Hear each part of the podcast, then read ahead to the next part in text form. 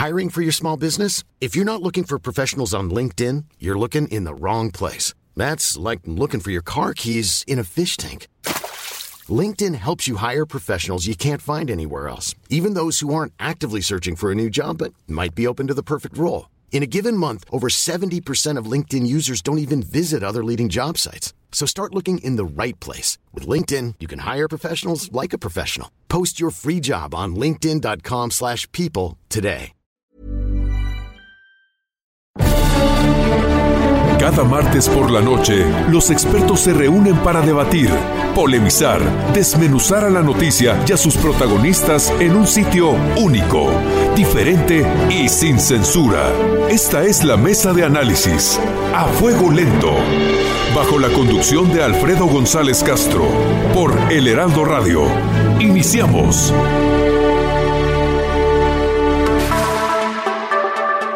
Muy buenas noches, gracias por sintonizarnos en esta emisión de la Mesa de Opinión a Fuego Lento. Soy Alfredo González Castro y este martes, como cada semana, saludo a mi colega y amigo Isaías Robles, quien me va a acompañar en la conducción de este espacio y nos va a decir de qué va la mesa de esta noche. Isaías. ¿Qué tal Alfredo? Muy buenas noches, buenas noches a todo nuestro auditorio. Pues bueno, eh, Alfredo, México comenzará a ver la luz al final del túnel en su lucha contra la pandemia. Eh, cuando las primeras dosis de la vacuna de Pfizer contra el COVID lleguen al país. Se espera que a partir de la próxima semana el gobierno mexicano comience a distribuir las primeras 250 mil dosis de esta vacuna que ya recibió su aprobación en Reino Unido. Se espera que suceda lo mismo en los próximos días en Estados Unidos, mientras pues ya la COFEPRIS también en nuestro país está con el expediente en estudio.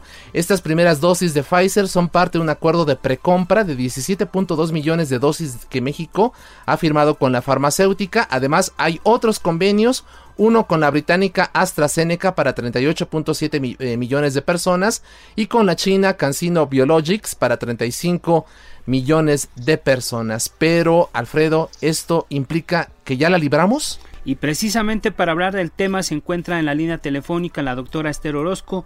Ella es coordinadora del grupo técnico científico que representa al país ante la coalición para las innovaciones de, preparación para las epidemias, CEPI por sus siglas en inglés, y consultora científica del canciller Marcelo Ebrard.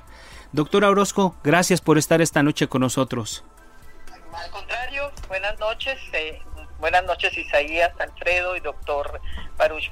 mucho gusto en saludarles. Gracias, doctora Orozco, y también damos la bienvenida una vez más en este espacio que ya es, ha sido colaborador de nosotros, el doctor Jorge Baruch Díaz.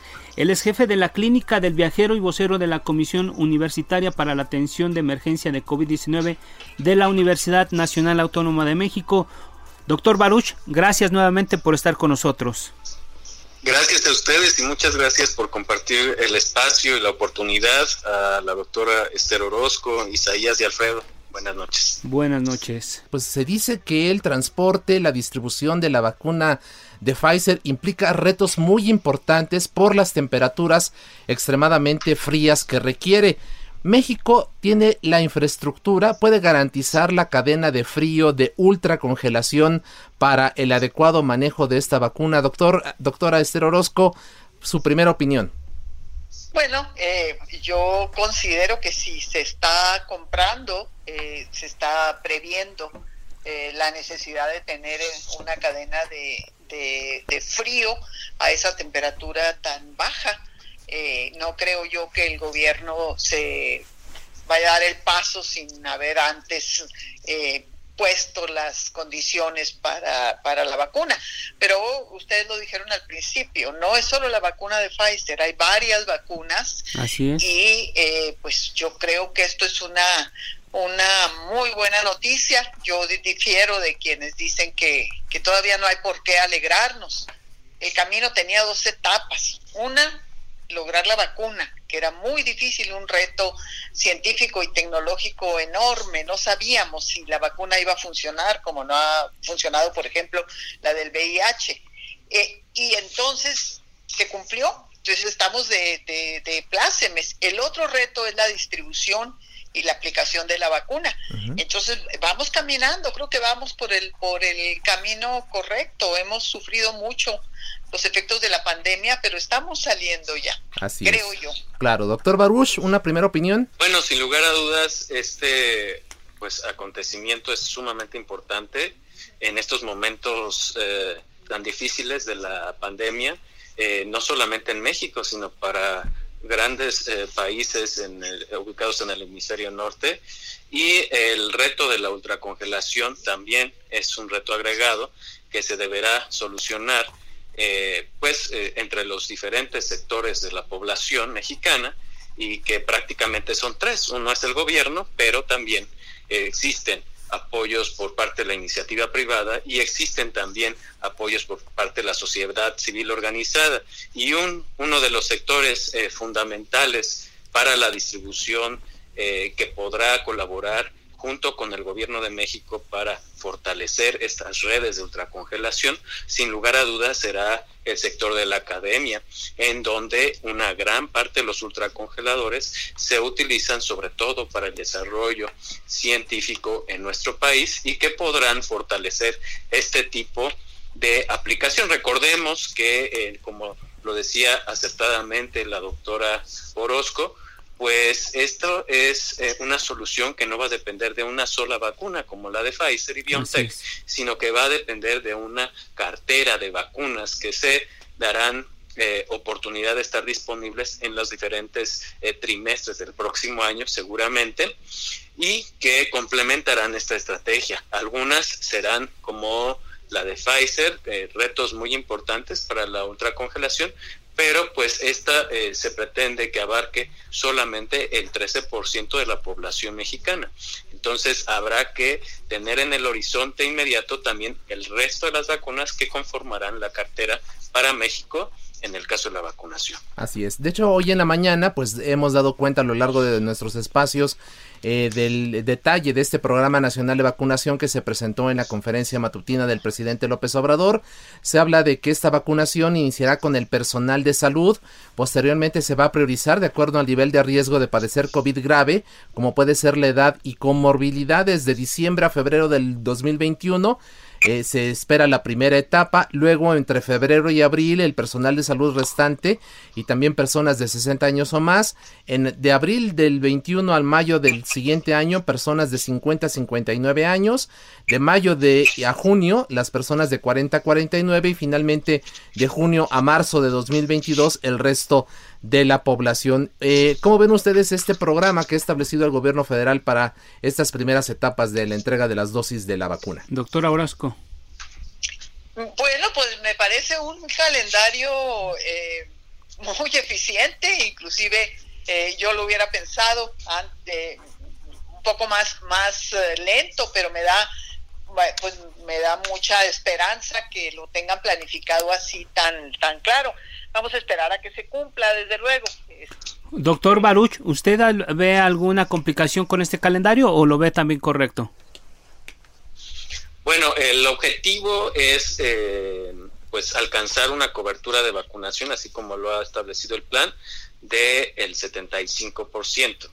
Ahora, tomando en cuenta pues la cantidad de millones de habitantes que somos en el país, bueno, sí, eh, sin lugar a dudas es muy retador esta agenda que propone la Secretaría de Salud de abarcar el 75% hasta el primer trimestre del 2022. Eh, sin lugar a dudas, eh, mientras eh, más vacunas se vayan sumando a esta estrategia, más fácil va a ser implementarla, sobre todo la clave está en aquellas vacunas que se pueden conservar a una temperatura de entre 2 y 8 grados. Recordemos que aquí hay dos fortalezas de cualquier sistema de vacunación en el mundo y que México puede hacer uso de ellas. Una es eh, que tenemos eh, pues un, un sistema nacional de vacunación que cuenta con una red de frío que pueda garantizar este, esta temperatura de 2 a 8 grados.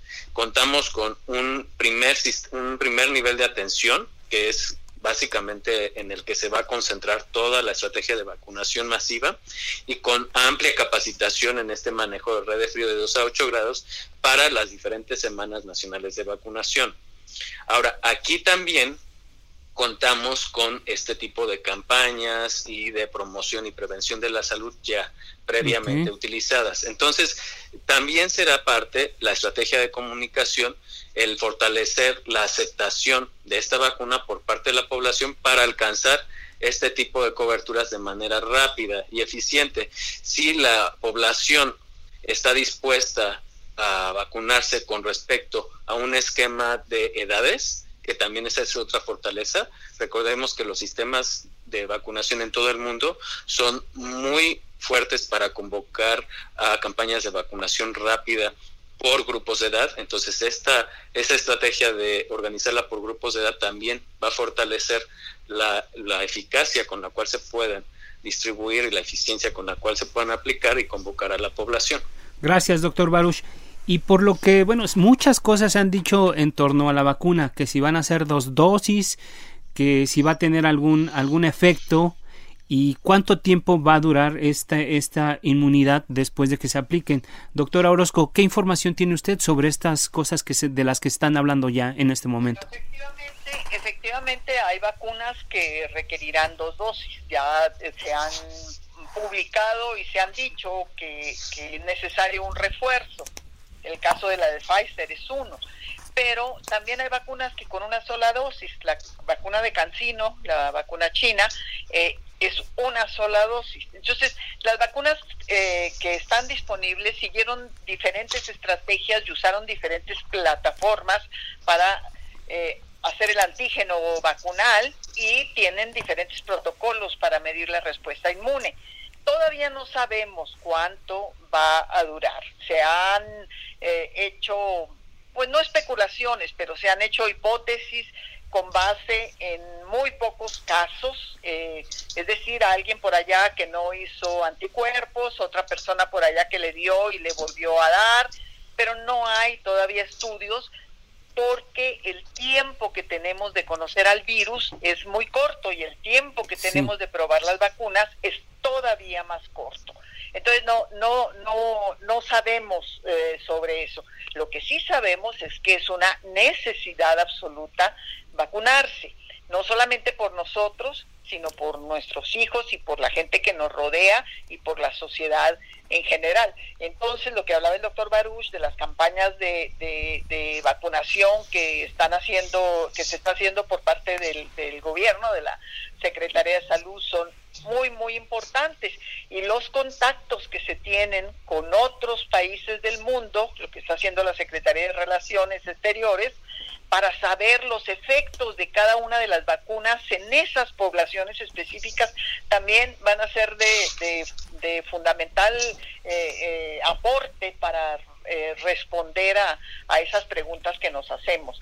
Creo que tenemos la vacuna, vamos a ver, no tiene segura, todas son seguras, son eficientes y son eficaces, están probadas en, en miles de personas. Entonces, podemos ir con seguridad a, a vacunarnos, la reacción va a ser muy leve, dependiendo de cada persona, en algunos será un poco más eh, eh, fuerte que en otras, pero son cosas que van a pasar en uno o dos días y vamos a quedar protegidos contra el virus SARS.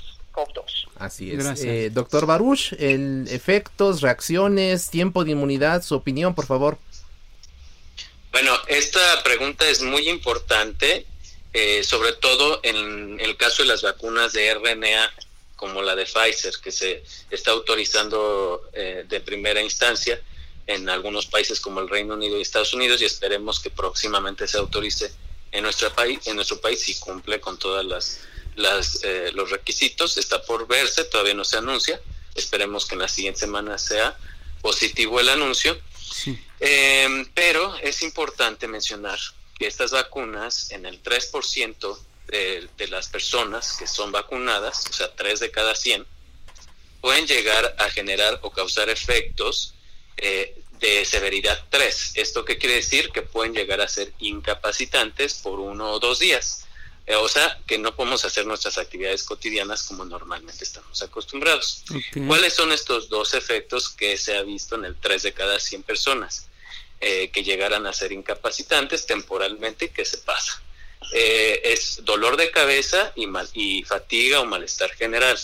Ahora, esto ha elevado eh, la preocupación en la comunidad científica, sobre todo, de eh, que las personas que hayan recibido esta primera dosis de la vacuna contra Pfizer eh, tengan disponibilidad para regresar a aplicarse la segunda dosis y completar el esquema. Y esta eh, siempre es una preocupación con aquellas vacunas que requieren dos dosis o un esquema más complejo de dosis única. Entonces, en los siguientes meses lo que esperamos también es que haya un apego por parte de la población a completar el, el esquema de, vacunación con las dos dosis y que no disminuya este apego.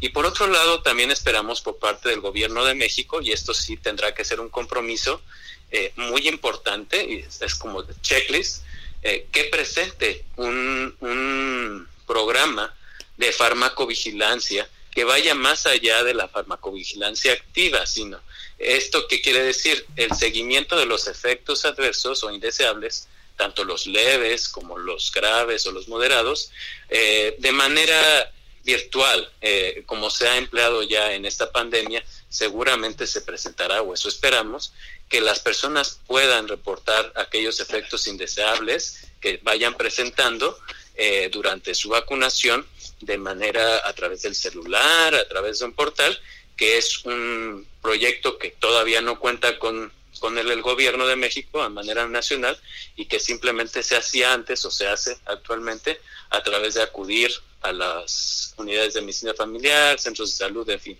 eh, iniciativa privada, a decirle al médico, oiga, pues es que me dio esto y esto, pero pues de ahí se pierde, algunos de los efectos se tienen que reportar como responsabilidad del médico a la COFEPRIS, pero bueno, esperamos que esto se haga de el acceso universal a través de los medios virtuales, mucho más accesible, para poder ir monitoreando esta fase 4 en la que van a entrar eh, necesariamente todas las vacunas. La fase 4 es cuando se distribuye y se aplica de manera masiva y es precisamente la farmacovigilancia, sobre todo porque son autorizaciones de emergencia. Entonces hay que tener precaución con esto. Así es. Ahora, eh, México no se ha quedado atrás en el reto de crear una vacuna propia contra el COVID. ¿Cuáles son los avances que se tienen, doctora Orozco? Usted incluso pues eh, encabezaba justo un, equipo de trabajo que estaba haciendo eh, este tipo de investigación. ¿Qué nos puede comentar, doctora? Bueno, mira, eh, a, instancias o a invitación de la Secretaría de Relaciones Exteriores, buscamos, lo primero que hicimos fue buscar en el país a los eh, grupos de científicos que estuvieran trabajando en el COVID. Eso fue por allá por, en la COVID-19 o en el virus. Eh, fue por allá por, por mayo. Pensamos que no iba a haber porque pues, los laboratorios estaban cerrados y, y la gente eh, pues no, conocía el virus, todavía no, no, había trabajo científico, pero para nuestra sorpresa encontramos en primera instancia cuatro grupos, eh, uno en la Universidad eh, Nacional Autónoma de México, en, el Instituto de Biotecnología, con Laura Palomares y Tonatiu Ramírez, los doctores, otro en eh, una empresa privada que también está haciendo una vacuna que se llama Vimex, otro en la Universidad de Querétaro, la Autónoma de Querétaro y uno más en la Universidad Autónoma de Baja California. Y después encontramos otros dos, uno de investigaciones biomédicas también de la UNAM, con Juan Pedro Lacleti y Chuto a la cabeza, y otro en el Sinvestab con, con Beatriz Oconostre. Entonces son seis proyectos que México está empujando para, para hacerlo. Ahora hay que aclarar y hay que decirlo para no crear expectativas eh, eh, que no se puedan cumplir, que las condiciones que tenemos en México en los laboratorios son excelentes, tenemos un equipo de científicos de primer nivel, pero pasar de laboratorio a la producción ya es otra cosa. Eso no lo tenemos todavía montado en México. Por eso es tan importante la alianza entre la academia y las empresas que hacen eso. Entonces estamos buscando la manera, con el apoyo de la Secretaría de Relaciones, de hacer estas ligas entre la empresa y la academia. Y además no solamente no nos quedamos, no nos quedamos solamente en las vacunas, sino que ampliamos el grupo y hay 19 proyectos que están trabajando también en métodos de diagnóstico eh, rápidos y, en, eh, más baratos para no tener que importarlos y están trabajando en medidas eh, terapéuticas. Entonces, pues hay un equipo muy grande, porque son 19 grupos, pero deben ser casi 50 eh, personas las que están en estos proyectos. Y es muy importante para el futuro porque esta no va a ser la última pandemia. La humanidad ha venido enfrentando pandemias desde que empezó a caminar en, desde África a, las diferentes partes del mundo.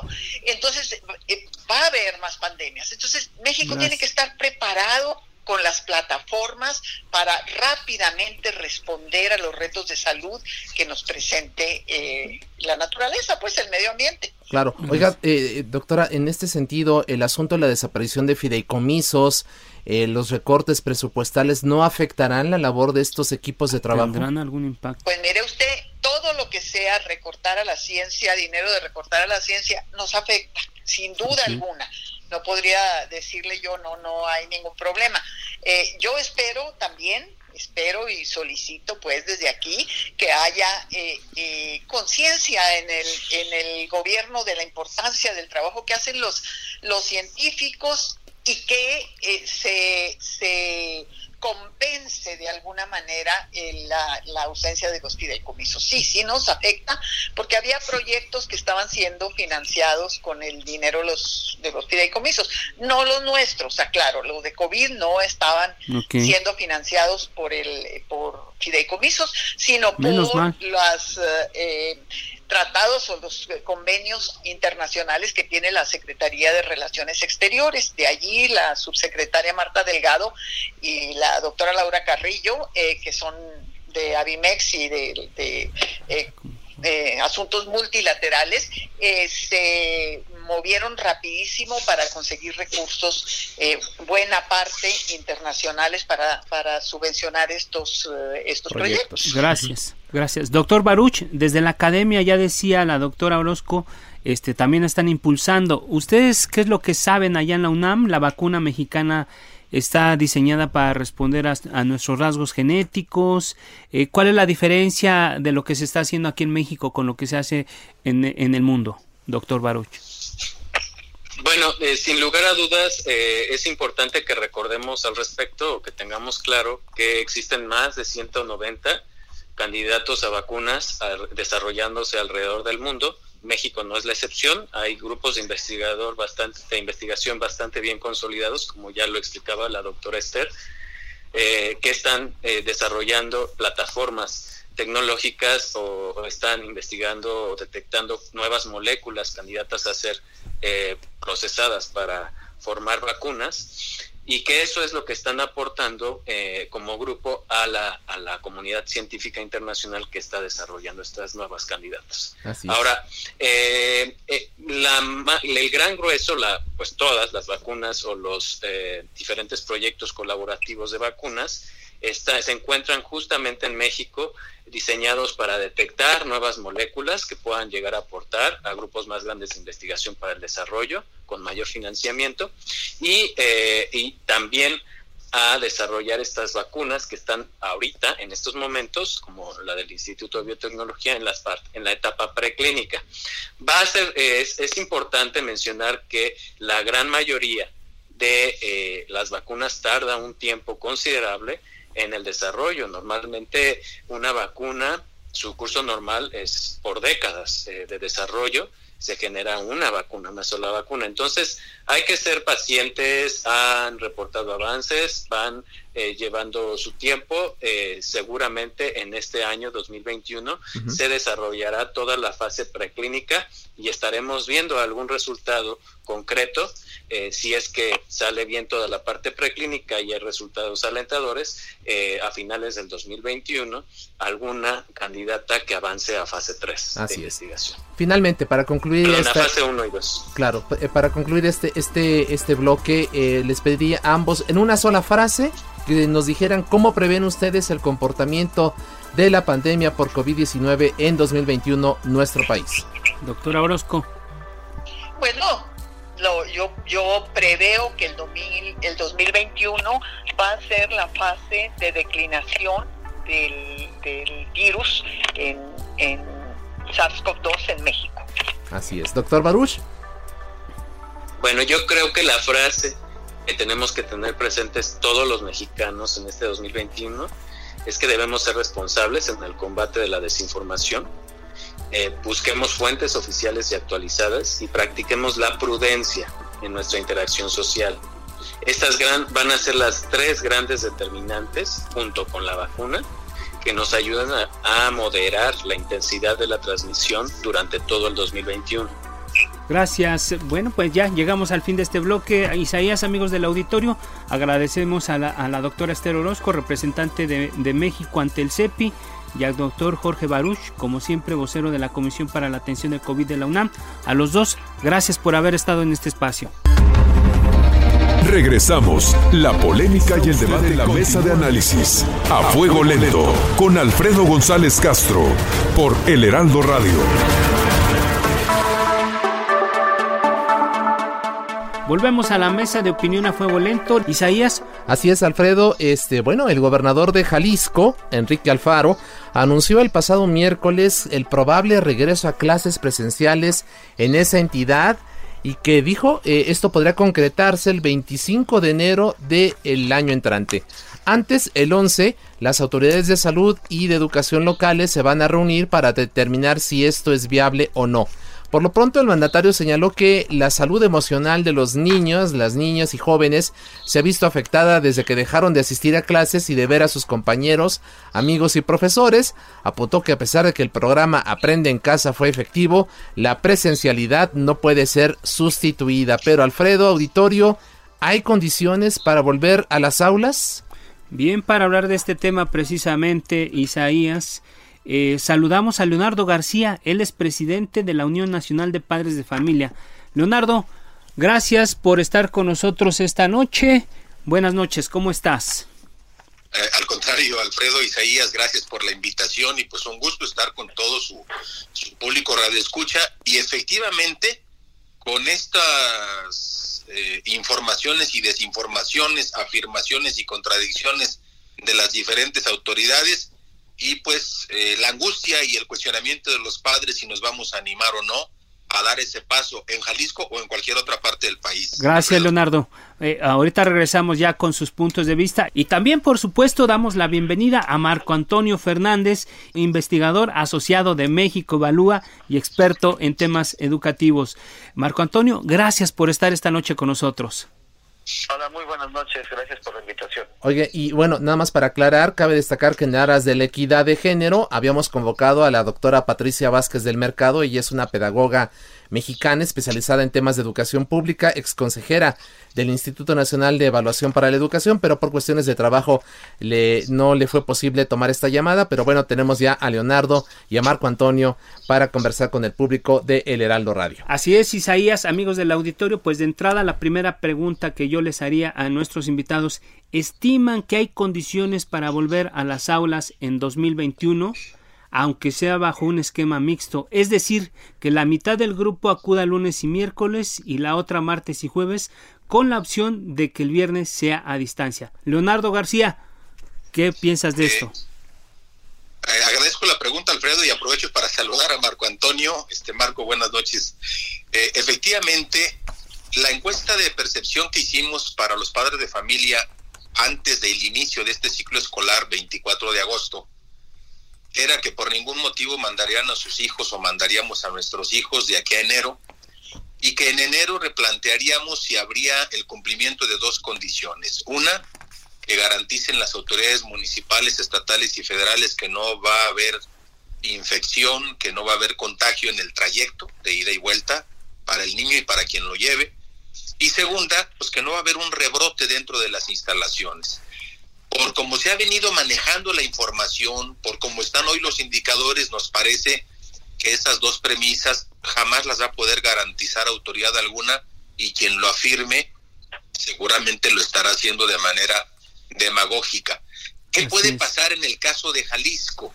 Lo que el segundo elemento que nos dejaron, y aquí termino mi primera intervención en la encuesta de más de 8.800 padres de familia de todo el país, fue que por favor se tomara en cuenta la opinión de los padres de familia y de los maestros ante cualquier intento de retorno para ver reglas, condiciones, modalidades porque ya empieza a haber padres de familia preocupados con, oye, pues va a perder el ciclo o no lo va a perder, no está aprendiendo, si está aprendiendo, me preocupan las habilidades socioemocionales que por no estar con otros compañeros, mi hijo, sobre todo los de corta edad, preescolar o primero y segundo de primaria, les está costando mucho trabajo.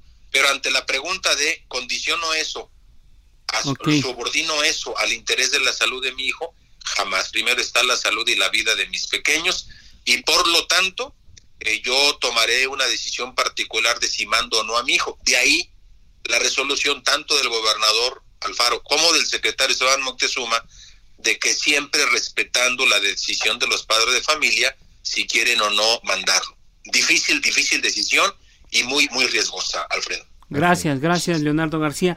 Eh, eh, Marco Antonio Fernández, experto en temas educativos, una primera opinión sobre este asunto de volver a las aulas. Mira, el tema es de, suma complejidad eh, y quiero explicar a los elementos para, para las mamás, para los papás, para la audiencia en general que nos está escuchando.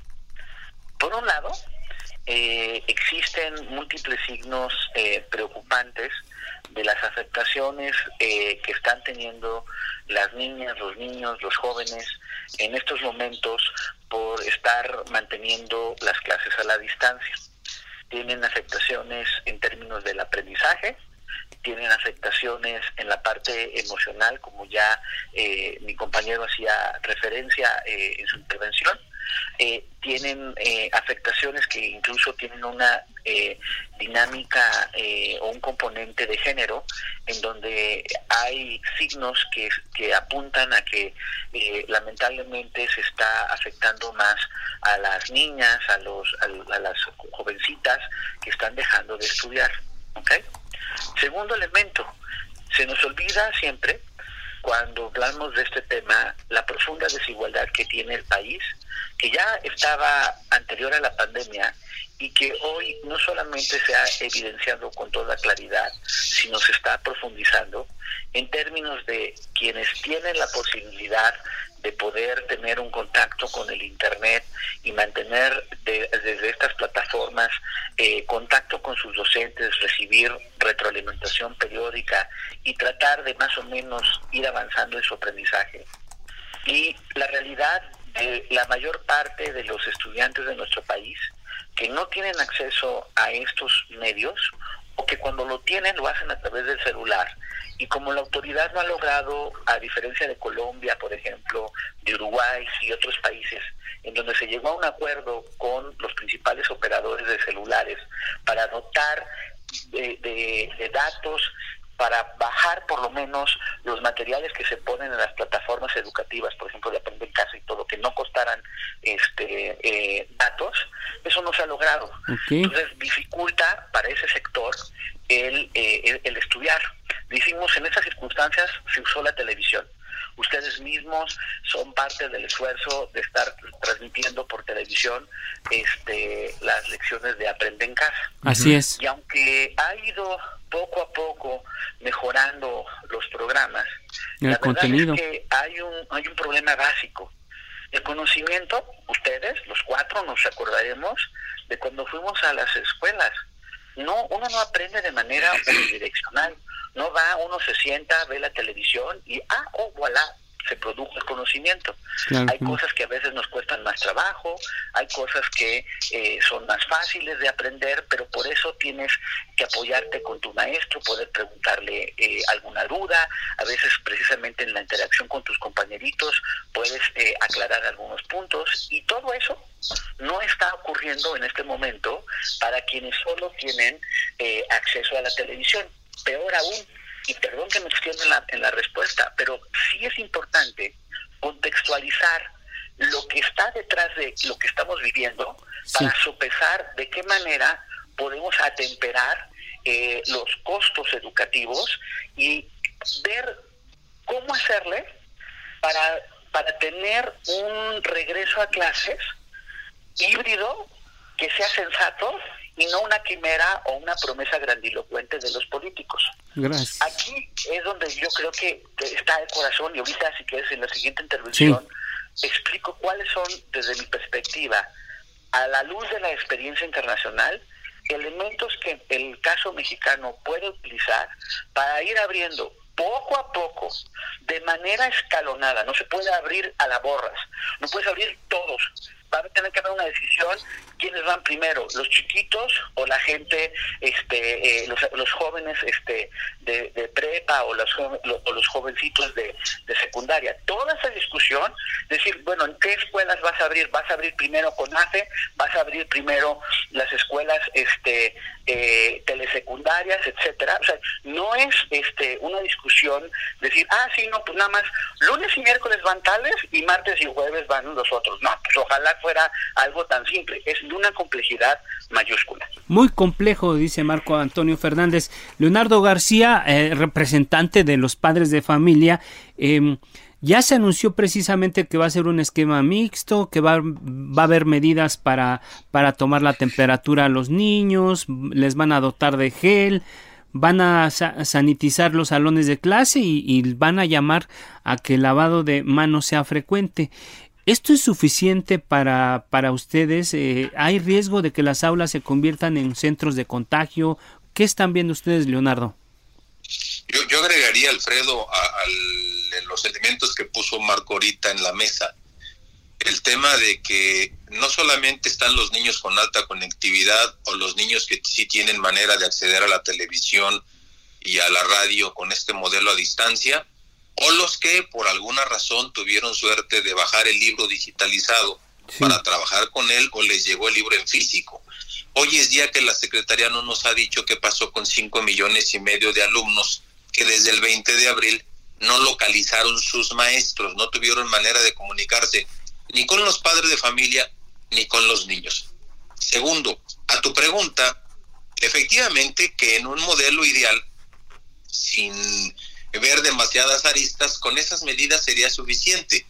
No más que si le pones, como decía Marco, eh, la mira o el contraluz de las, diver, las diversas regiones, la diversidad de condiciones sociales, nos vamos a encontrar con escuelas a las cuales tú les pides que haya gel antibacterial cuando no tienen, o no tienen ni agua o luz o piso este firme para poder desarrollar las actividades de manera adecuada. Y dos, también corremos el riesgo, como ha sido tradición desde muchísimos años atrás en este sistema educativo, de que las reglas de alta exigencia solo son para las escuelas particulares, pero cuando tú quieres pedirles lo mismo para garantizar la salud de los menores a la escuela pública, en ese momento la Secretaría hace oídos sordos. ¿Que ayuda a la sana distancia? Sí que ayuda el gel antibacterial y que ayuda este el cubrebocas y que ayuda el que les tomen la temperatura a la entrada, por supuesto que ayuda, pero yo regreso al planteamiento inicial. Si el regreso a clases va a ser sin tomar en cuenta la opinión de los maestros, de los padres de familia, para juntos ponernos de acuerdo, escuela por escuela, porque tú, tú no le puedes dar una indicación generalizada a las escuelas que son del centro de una ciudad, a las que son de periferia o a las que están en comunidades rurales o en plena sierra. Son condiciones diferentes. Por lo tanto, debe, debe, por primera vez en la historia, este sistema educativo abrirse para repensar la forma en que va a trabajar de ahora en adelante, no importa si lo quiere hacer de manera híbrida o como dijo el secretario Esteban Moctezuma, con centros de actualización o centros de acompañamiento, este educativo o los CSA, donde haya pequeños grupitos para que vayan los alumnos siendo atendidos en cada una de las escuelas. Todos esos mecanismos, si no nos ponemos de acuerdo en el cómo, lo que puede provocar es una falsa generalización y entonces sí, otra explosión de afectación y de pandemia, pero ahora con menores de edad. Gracias, Leonardo. Marco Antonio Fernández, parecería eh, la pregunta que te voy a hacer un lugar común, pero con todo lo que ustedes plantean aquí en la mesa, a mí me hace pensar que, que la pandemia es un parteaguas en, en, la, en el sistema educativo, no solo de México, sino del mundo. ¿Cómo están viendo ustedes esto, Marco Antonio? Mira, yo con franqueza lo veo con mucha preocupación, porque en el fondo uno ve los números, las encuestas y pareciera que hay una resignación a, que el Titanic educativo ocurra y estemos nosotros viéndolo así con, con resignación. Y eso a mí me parece profundamente grave. ¿A qué me refiero? Hace un mes, eh, en, la, en el TEC de Monterrey, donde yo coordino la iniciativa de educación, hicimos junto con la gente de Grupo Reforma una encuesta con representatividad nacional a padres de familias, a papás, a mamás de escuelas públicas.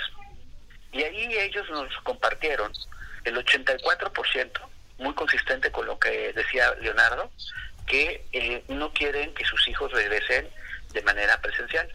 Pero al mismo tiempo, ellos nos compartieron, por un lado, que el 70% está consciente que está habiendo afectaciones eh, al aprendizaje de, sus hijos, que hay eh, el 70% también nos está diciendo que hay una afectación en el ánimo. De hecho, de manera preocupante, 7 de cada 10 mamás, papás, reportan que ven a sus hijos este, eh, que no les gustan las, las clases que se están dando por televisión y que después cuando ven la parte emocional, por un lado hay un porcentaje muy importante, 7, 70% que ven a sus hijos enojados, 53% que los ven con ansiedad y 51% con tristeza.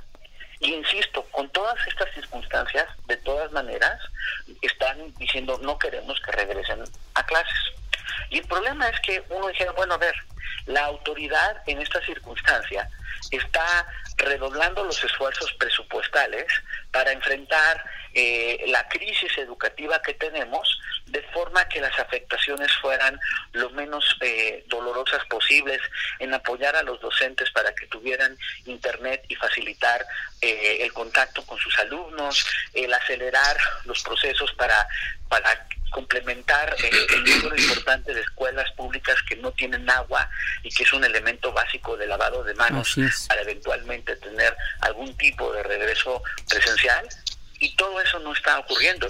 De hecho, se aprobó hace unos días el presupuesto para el próximo año y en ese presupuesto para la audiencia esto no es de ideología, esto es de ver dónde están los números. La, eh, pues lamentablemente, a pesar de que a, los docentes, por ejemplo, se les prometió en la reforma educativa que aprobaron el año pasado y lo pusieron en la Constitución, que es su derecho a la capacitación, justo la capacitación que necesitarían para poder tener mejores resultados a la distancia, pues resulta que al programa, a todos los programas de capacitación, les recortan más del 60% de recursos. Entonces, ni siquiera tenemos la, la, este, la, la, el apoyo, la señal clara del gobierno para detener este problema eh, de afectaciones educativas. Entonces, obviamente, además se nos olvida un punto fundamental en todo este aspecto, que tiene que ver con eh, que la, la, la discusión ahorita de la política educativa no se puede hacer de manera aislada, sino entender que tenemos un problema serio eh, como sociedad de política de, salud, de los niveles de contagio, porque el gobierno no se ha puesto las pilas, no ha hecho lo correcto, ni siquiera para tener este eh, señales claras del uso de cubrebocas y demás. Eso está complicando aún más la posibilidad de reabrir las escuelas.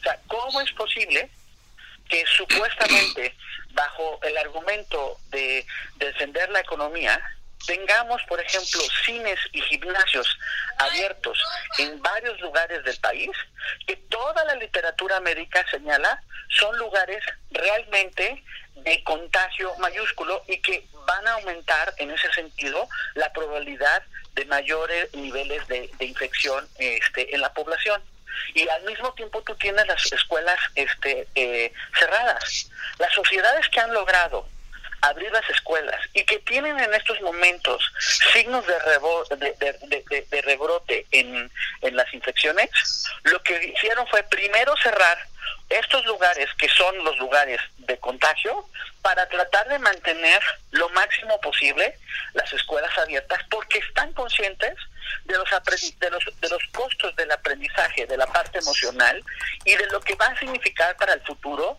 para estas generaciones, estas afectaciones.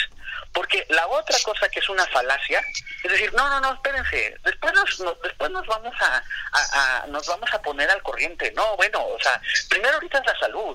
no, a ver, por supuesto que la salud importa, pero esto de que nos vamos a, reponer en, este, en los siguientes años es una falacia.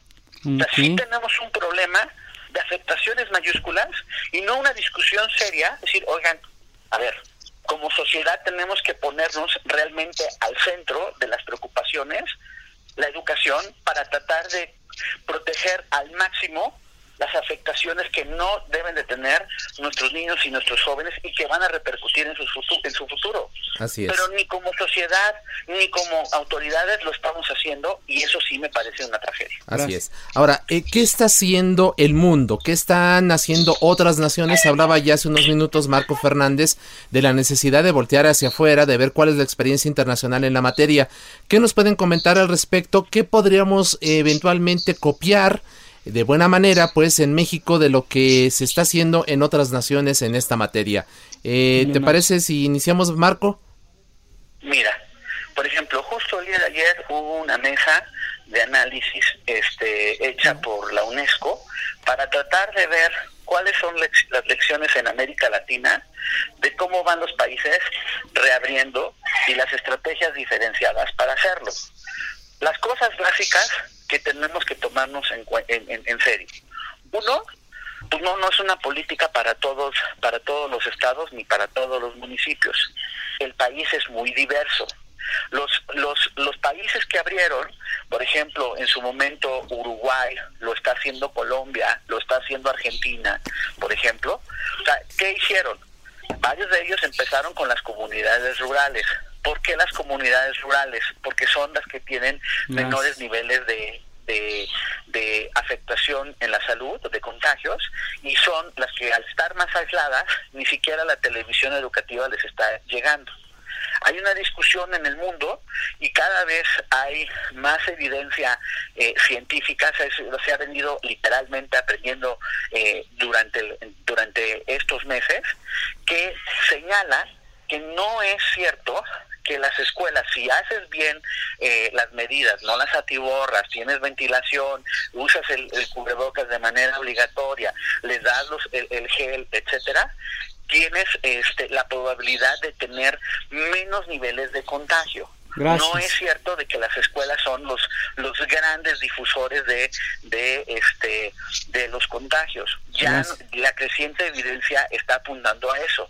Y justo por eso mismo tienes que decir como sociedad decir, bueno, ver, primero defiendes el, las escuelas antes de estar defendiendo, por ejemplo, gimnasios donde sí hay problemas serios de, eh, de contagio. Gracias, Marco pues Fernández. que cada quien agarre y a ver cómo le va mejor. Marco, nos está nos está ganando el tiempo. Una solamente una frase, eh, Leonardo, para ver la experiencia internacional y qué se puede aplicar en México.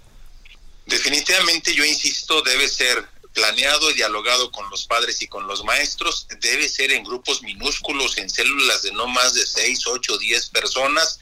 Es difícil que salgan todos al mismo tiempo, pero lo que no puede pasar es que continúe esta sensación, este Alfredo eh, Isaya, de marco de pérdida del ciclo escolar, de cero conocimientos, violación del derecho a aprender, es importantísimo sentarnos en la mesa. Y dos, seguramente llegará el día en que vendrán otra vez las clases presenciales al 100%. Si vamos a continuar con el mismo modelo educativo, con el mismo sistema educativo, sin haber aprendido las grandes lecciones de la pandemia en sus dos o tres fases, dependiendo que vaya a diseñar la Secretaría para enero, significa entonces que fue efectivamente un año, un año perdido. En otros países están haciendo un gran esfuerzo para tomar en cuenta incluso a empresarios y a líderes sociales en este regreso a clases paulatino, escalonado y de manera híbrida. Gracias, Leonardo García, de la Unión Nacional de Padres de Familia. Isaías, amigos del auditorio, hemos llegado ya, nos ganó el tiempo al fin de este, de este espacio, agradecemos a nuestros expertos, pero algo que me quedo reflexionando, Isaías, amigos del auditorio, como decía un filósofo que no me acuerdo, me interesa el futuro porque es el sitio donde voy a pasar el resto de mi vida. De ahí la importancia de analizar lo que viene para el próximo año. Gracias Isaías, buenas noches. Muchas gracias Leonardo García, gracias Marco Antonio Fernández, muy buenas noches y recuerde mañana la mesa de opinión eh, con la silla rota, 10 de la noche. Agradecemos a quienes han hecho posible este esfuerzo. Orlando Oliveros en la producción, Jorge Aguilar en los controles técnicos. Porque si sirve, yo me lo pongo, use el cubrebocas. Muy buenas noches.